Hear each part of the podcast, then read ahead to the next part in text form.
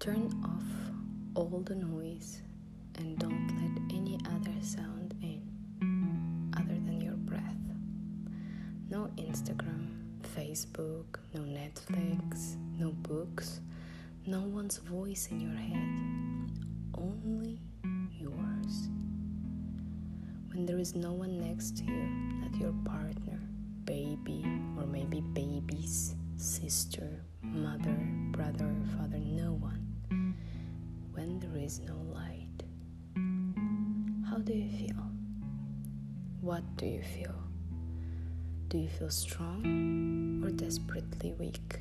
Or maybe sad or nothing at all? Listen to it. Exactly right now.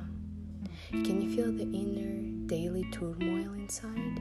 Memories, impressions of the daily experiences? How does it feel?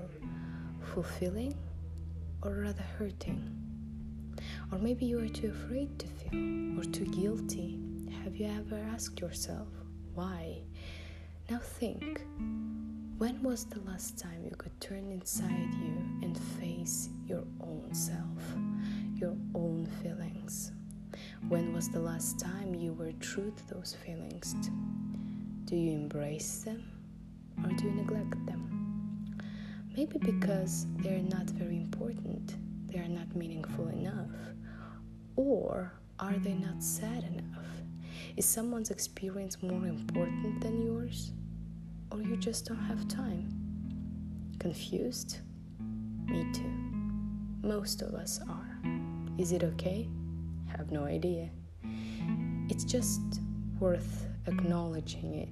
It's worth knowing for just one second how or what you feel.